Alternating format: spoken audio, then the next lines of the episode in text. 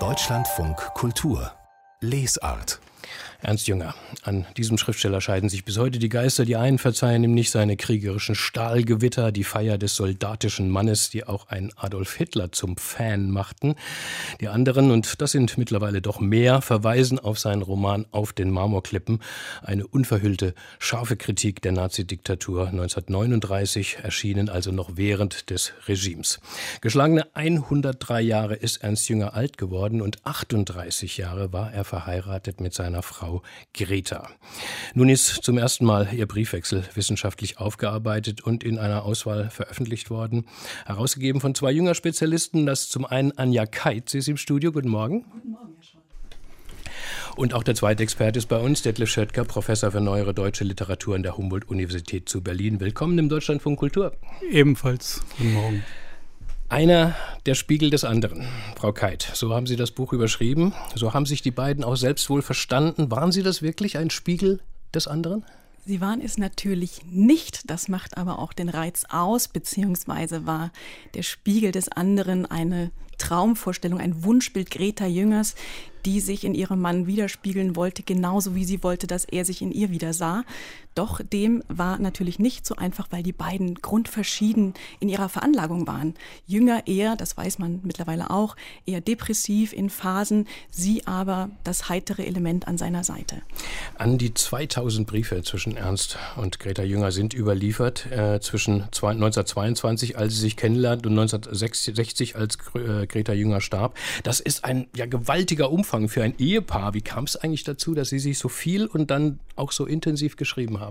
Weil die Ehe hervorragend funktionierte, wenn die beiden nicht beieinander waren. Und Jünger war viel auf Reisen, unter anderem auch, weil Greta Jünger sich sehr darum bemühte, dass er das Haus verließ, dass er neue Impulse, neue Einflüsse einfach ähm, aufnahm, weil sie sagte, geh raus, das Neue ist wichtig für dich und richtig für dich und ähm, es tut deiner Arbeit letztendlich gut.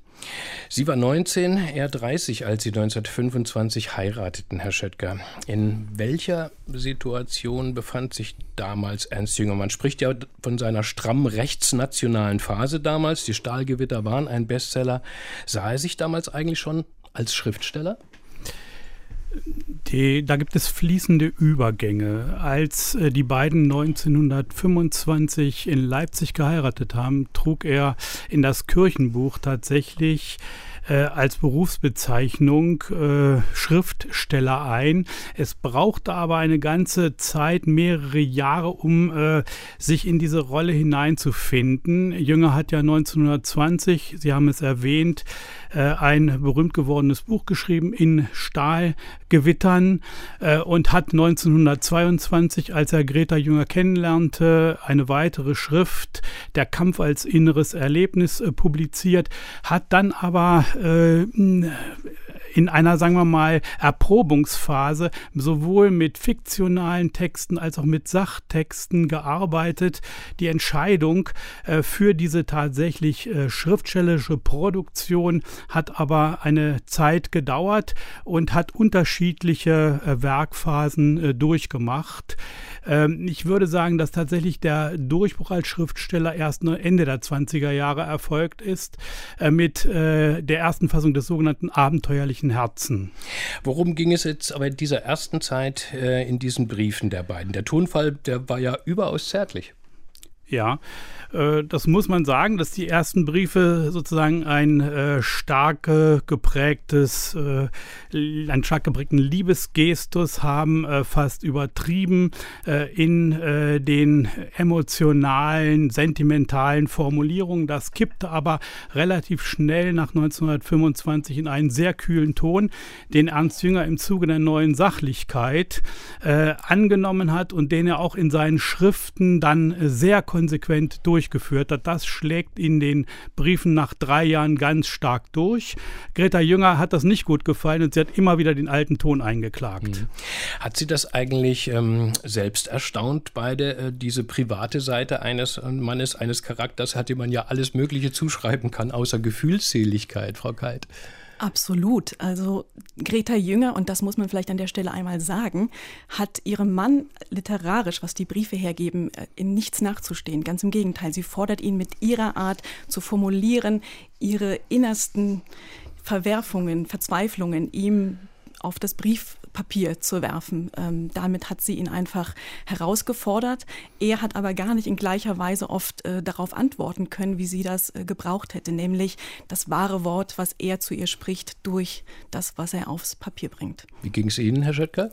Ja, äh, ich äh, kann das eigentlich nur ergänzen und erweitern. Äh, Greta Jünger findet zu ihrer wahren literarischen Größe, muss man eindeutig sagen, dann, wenn sie merkt, dass er sein Interesse an ihr verliert, wenn er möglicherweise auch Interesse für andere Frauen bekundet, was ja sehr häufig der Fall war. Und vor allem dann, als sie von einer Geliebten in Paris erfuhr, dann werden ihre Briefe von einer unglaublichen Qualität und sind geprägt von dem Versuch, äh, auch äh, durch Bildkraft äh, ihn an sich zu binden. Das ist eine ganz starke Tendenz in diesen Briefen, den Mann durch, eigen, durch, das, durch die literarische Qualität des eigenen Schreibens in den Briefen an sich zu halten. Auf diese Geliebte kommen wir noch später. Frau Keit, Sie sagten vorhin schon, ähm, Sie waren zwei wirklich grundverschiedene äh, Charaktere.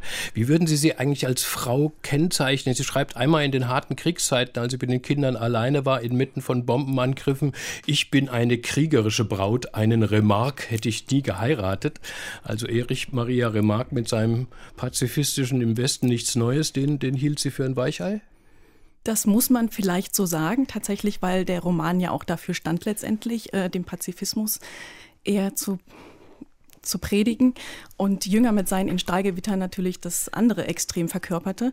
Sie aber kam, und das muss man sagen, aus einer Familie, in der der Bruder auch sehr kriegerisch und kämpferisch unterwegs war. Und dieser Bruder Kurt von Jeinsen hat Greta sehr geprägt. Mit besonderem Interesse liest man natürlich die Briefe in den Jahren von Nazidiktatur und Krieg. Kommen wir mal zu den gefährlichen Jahren. 1939 erschien in Nazi-Deutschland auf den Marmorklippen der Roman, in dem Ernst Jünger parabelhaft, aber kaum verklausuliert den Schrecken, die Gewalt der Diktatur anprangerte. Einen anderen Autor hätte das wohl den Kopf gekostet. Liest man denn, Herr Schöpker, Herr Schöttger, auch davon in den Briefen, von dieser Bedrohung? Ja, ähm, äh, und zwar sogar so konkret, wie das ganz selten oder bisher überhaupt nicht der Fall gewesen ist. Der Brief, äh, der Briefwechsel kommt immer wieder, äh, seitdem die Marmorklippen 1939 erschienen sind und dann in den Folgemonaten und Jahren sich verbreitete in mehreren Auflagen im Briefwechsel vor. Es geht auch sehr deutlich daraus hervor, dass Ernst Jünger diesen Roman, diese Erzählung, wie immer man sie charakterisiert, kritisieren mag, äh, tatsächlich als Provokation angelegt hat. Es ist also nicht nur äh, ein Roman, der, der sozusagen allegorisch mit weiter Distanz äh, die Ereignisse im Nazi-Deutschland äh, schildert, sondern sehr konkret mit sehr konkreten Hinweisen vor allem äh, auf die Konzentrationslager in Deutschland, auf die Folterkeller der Gestapo reagiert. und das war natürlich für Jünger höchste Lebensgefahr ähm, gegeben. Er konnte ja, als er den Roman publizierte, nicht absehen, welche Folgen das hatte. Und im Briefwechsel wird das ziemlich mhm. genau und mehrfach immer wieder zum Thema gemacht. Goebbels soll getobt, ähm, Hitler, um, Hitler wiederum befohlen haben, den Jünger tastet mir keiner an, auch nicht dann später, als man ihm dann 1944 im Umfeld der Widerständler vom 20. Juli leicht den Prozess hätte machen können. Wie verhielt sich eigentlich Greta Jünger zu all dem? In den Briefen liest man von ihr keine Zeile. Man weiß darüber sehr wenig. Gretas, Greta Jüngers politische Einstellung war sicherlich stark konservativ geprägt. Sie hat auch den Einmarsch in Frankreich, die Kapitulation äh, der äh, Frankreichs äh, tatsächlich begrüßt und gefeiert, anders als Ernst Jünger, äh, der sich dazu ganz neutral verhalten hat, beziehungsweise kaum ein Wort gesagt hat. Andererseits muss man natürlich sagen, dass Greta Jünger ähm, die Manuskripte und die Tagebuchaufzeichnungen Ernst Jüngers mit hochbrisanten Aufzeichnungen, zum Beispiel über die Deportation der Juden äh, aus Paris, damit beginnt ja eigentlich sogar der Holocaust, äh, verwahrt hat, versteckt hat in unterschiedlichen Teilen an Freunde gegeben hat. Und sie hat äh, nach, dem, ähm, an, nach dem Attentat auf Hitler tatsächlich dafür gesorgt, dass alles brisante Material, sowohl von ihrer Seite, darüber weiß man nichts, als auch von seiner Seite, nicht mehr im Haus in Kirchhorst äh, gelagert war, weil man, äh, weil sie eine Haussuchung, Hausdurchsuchung befürchtet hat. In dieser Kriegszeit passierte aber auch etwas anderes Gravierendes, Frau Keit. Sie haben es schon ähm, angesprochen, eine Liebesgeschichte in Paris mit einer Französin, die dann doch weit mehr als nur eine Affäre für Ernst Jünger war. Das hat Greta Jünger ertragen und mitgetragen, muss man sagen. Das hat die Beziehung aber doch sehr verändert. Was spricht denn hier aus den Briefen? Das Verrückte ist, dass Greta Jünger ihrem Mann wohl relativ zeitig zu Beginn des Krieges alle Freiheiten zugestanden hat, auch in amoröser Hinsicht. Insofern dürfte sie das gar nicht so überrascht haben. Die besondere Härte allerdings, die sie traf, ist, Jünger hat auch in Paris kontinuierlich an seinen Tagebüchern geschrieben und sandte die Aufzeichnungen nach Kirchhorst, wo sie Greta Jünger verwahren sollte in seinem Schreibtisch. Und sie aber las diese Aufzeichnung und fand da natürlich Hinweise auf diese Affäre, die weit mehr war als eine leichte Liaison, mit der sie hätte umgehen können. Und sie wusste, das hat plötzlich eine Kraft, mit der sie nicht umgehen kann, beziehungsweise Kraft dagegen anzugehen, die hatte sie an einem Punkt nicht mehr. Aber man hat doch grundsätzlich den Eindruck, ähm, und das hat mich schon frappiert in den Briefen, dass diese Greta Jünger eine sehr souveräne Frau war, ja, also hochreflektiert und ja Sie haben es auch schon äh, erwähnt, Frau Keit, durchaus ein schriftstellerisches Pendant in Stil äh, und Ton. Es gibt ja auch mehrere Bücher von ihr, darunter der Briefwechsel mit Karl Schmidt. Ja, also Greta Jünger, wie gesagt, ähm, stand ihrem Mann nicht nach. Ähm, auch sprachlich war sie sehr versiert und äh, kannte natürlich auch die politischen Geflecht Verflechtungen und ähm, was man an dem ja, Bekanntenkreis äh, der beiden natürlich auch ablesen kann.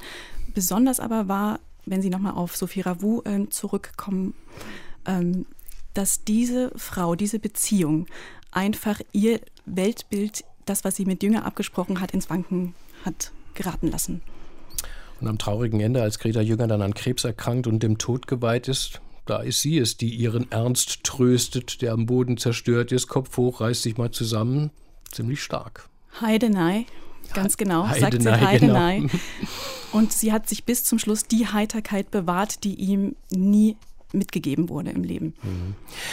Herr Schüttger, ähm, im Nachwort äh, äh, erwähnen Sie auch oder äh, äh, führen Sie aus, äh, dass Ernst Jünger Briefe immer auch als Teil seines Werkes äh, betrachtet hat. Und man kann vielleicht sagen, naja, dann sind auch diese Briefe, in denen Sophie Ravou kommt, hat er arglos an seine Frau geschickt. Das ist ein Teil seines Werkes. würden Sie das denn nach diesem Briefwechsel auch sagen, dass diese Briefe an seine Frau auch zum Werk von Ernst Jünger in dieser Form gehören? Ich würde sagen, in, in jedem Falle, man kann durchaus davon ausgehen, dass beide mh, hm, vielleicht mit dem Vorbild Goethes, äh, äh, der auch äh, für den EU-Briefwechsel erwähnt wird, äh, an eine Publikation ihrer Briefe gedacht haben. Zumindest aber sind sie sehr, sehr deutlich in großen Teilen auch für ein späteres Lesepublikum geschrieben worden. Äh, da äh, gibt es eine ganze Reihe von Indizien, die dafür sprechen. Äh, Jünger hat äh, bei seinen Briefwechseln stark unterschieden zwischen den Briefwechseln, wo er sich sehr große Mühe gibt, unter anderem sein Bruder. Äh, aber das ist, sind natürlich auch die Briefe an Greta Jünger, äh, die eben keine Geschäftspost waren oder keine kurzen Erledigungen von Alt Alltagsbelangen, äh, sondern die durchaus längere Ausführungen beinhalten. Man muss sich ja klar machen, dass das nicht nur kurze Briefe sind, auch die gibt es natürlich zuhauf, aber es sind lange Ausführungen, lange Erläuterungen. Und er nimmt in diesen Briefen äh, auch äh, Teile seiner Tagebuchaufzeichnungen vorweg. Das lässt sich in vielen Fällen sehr deutlich äh, machen, wie das in anderen äh, Briefwechseln auch der Fall ist, äh, dass in den Briefen äh, selber erprobt wird bzw. vorformuliert wird, was später in den Tagebüchern, vor allem in den Strahlungen, dann auch äh, publiziert wird. Also mhm. es gibt eine sehr enge Verbindung zwischen Briefwerk äh, und Tagebuchwerk. Nun ist er aber wirklich tatsächlich im Wortsinn zu einer Jahrhundertfigur geworden, äh, dieser Ernst Jünger, wenn auch zeitlebens zu einer umstrittenen. Sein Werk ist nun vielfach erforscht. Welche neuen Facetten ähm, kommen denn nun durch diese Briefe hinzu? Was würden Sie sagen, Frau Keit? In erster Linie, dass Jünger ein Privatmann war, nämlich ein Familienvater. Und so nimmt man ihn natürlich in seinen Schriften nicht wahr. Und diese Dimension, dieser Mensch, der eben auch verletzlich ist, nicht umsonst nennt sie ihn ja auch mein Schneckentier, mein Mucketier und so weiter. Ähm, das sind natürlich Facetten, die man bisher vielleicht nicht kannte. Und Sie, Herr Schettker, was Sie beschäftigen sich jetzt auch schon viele, viele Jahre mit diesem Mann? Ja, äh, also was natürlich Neues in dem Briefwechsel ist tatsächlich, äh, dass er alle Informationen, äh, die Greta Jünger über den Bombenkrieg und das Leiden der Bevölkerung durch den Luftkrieg ähm, aufzeichnet, an ihn weitergibt, sehr intensiv aufnimmt, das wiederum auch in seine Tagebücher aufnimmt. Er war ja in Paris nicht direkt vom Krieg betroffen, aber ähm, äh, durch Greta Jüngers Briefe wird er genauestens informiert, was tatsächlich äh, in Deutschland und vor allem natürlich in der Umgebung von Hannover, wo, er, wo beide lebten, in Kirchhorst, äh, passiert ist, sodass ähm, er ohne die Informationen von Greta Jünger überhaupt keine keine genaue Kenntnis der Vorgänge in Deutschland erhalten hätte. Und das ist die Leistung von äh, Greta Jünger, aber auch natürlich die Leistung des Briefwechsels, dass das als Zwiesprache, als Information äh, tatsächlich immer nach Paris gekommen ist.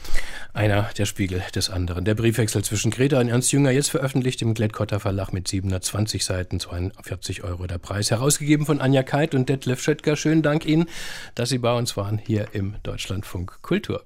Danke. Ebenfalls danke für die Gelegenheit zu sprechen.